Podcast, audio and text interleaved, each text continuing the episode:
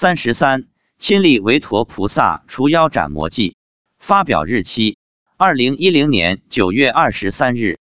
在前文鬼神警告不要随地大小便中已经提到，随地大小便可能会招来不干净的东西。那是二零零三年的事，那时登山还没有持咒。有一次登山刚走到半山腰，突然内急，只好到路边树丛里去解大便。没想到回家后发现性功能障碍，半个多月一直不行。妻子开始还怀疑我是不是外面有女人，后来问了观音菩萨，才知道有一个女色鬼附在我小鸡鸡上，专门吸我精气，导致障碍。我不知道应该把这样的东西叫色鬼还是女妖还是魔女，因为它会变化，变得很小，然后吸附在你小鸡鸡上。一天早上，我还没起床，妻子便请观音菩萨帮忙。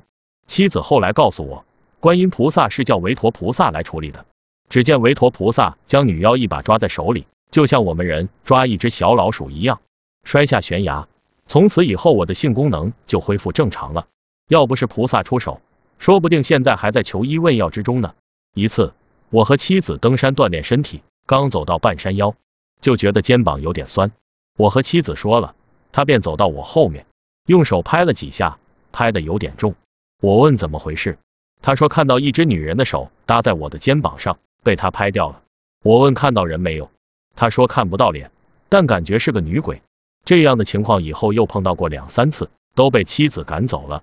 二零零四年的五一劳动节，我和妻子去登山，因为他那段时间几乎每天去登山，所以比我走得快，走在我前面，而我跟在后面有点吃力，感觉很累。就在走到半山腰处拉大便的地方，我突然感觉右肩膀有点酸。过了几分钟，我跟妻子说了，他让我走在前面，他走后面。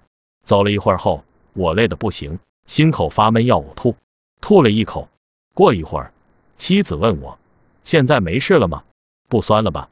我感觉一下，果然不酸了，也没有要呕吐的那种不适。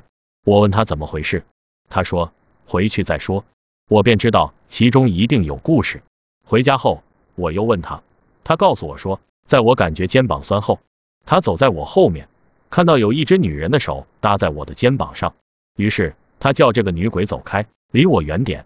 可这女鬼没有反应，不走。于是妻子就请观音菩萨过来。妻子说，他看见有人举起一把金光闪闪的大刀砍了下去，那女色鬼的手臂被砍断了，手还留在我的肩膀上。妻子便把这只手拿掉了。他说：“后来我呕吐，就是女鬼临走时搞的。”妻子说：“这一来他感觉很累。”我说：“你是在跟鬼斗法，所以会累。其实当时主要是没有学佛念佛，所以用天眼看着对方，跟对方斗，会损耗一些能量。”后来我问他：“挥刀斩女鬼的是观音菩萨吗？”他说：“不是，是韦陀菩萨，是观音菩萨请他来的。”从此以后。我去登山就再也没遇到过这个女鬼惹事。虽然那时我们俩都还没学佛念佛，但看来我们和观音菩萨、韦陀菩萨很有缘。